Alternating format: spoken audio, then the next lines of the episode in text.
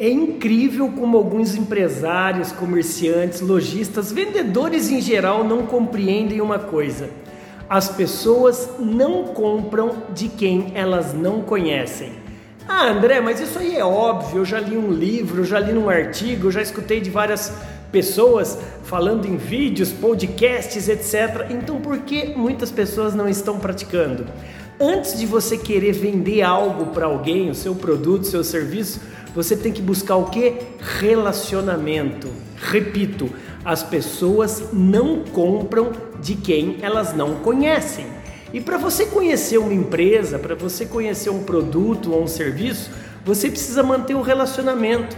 Você só casou com seu marido, com a sua esposa, por quê? Porque você se relacionou, você conheceu essa pessoa antes para tomar a decisão. Não, essa pessoa é a pessoa certa para a tampa da minha panela. É a mesma coisa que o cliente faz. Para o cliente tomar a decisão, ele precisa te conhecer. André, como é que eu faço então para o cliente me conhecer? Então, número um, anote aí. Pegue seu papel e sua caneta que eu espero. Anote aí, por favor.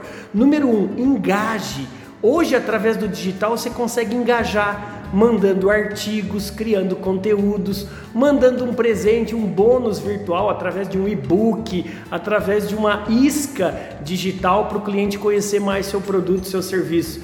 Número 2, mantenha um contato, crie um chat, um 0800 Crie um departamento que você faça um pós-venda de assistência de contato com o cliente.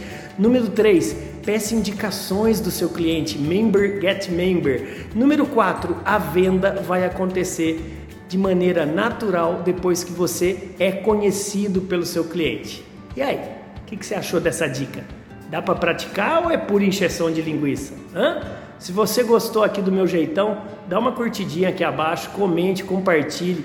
Não esqueça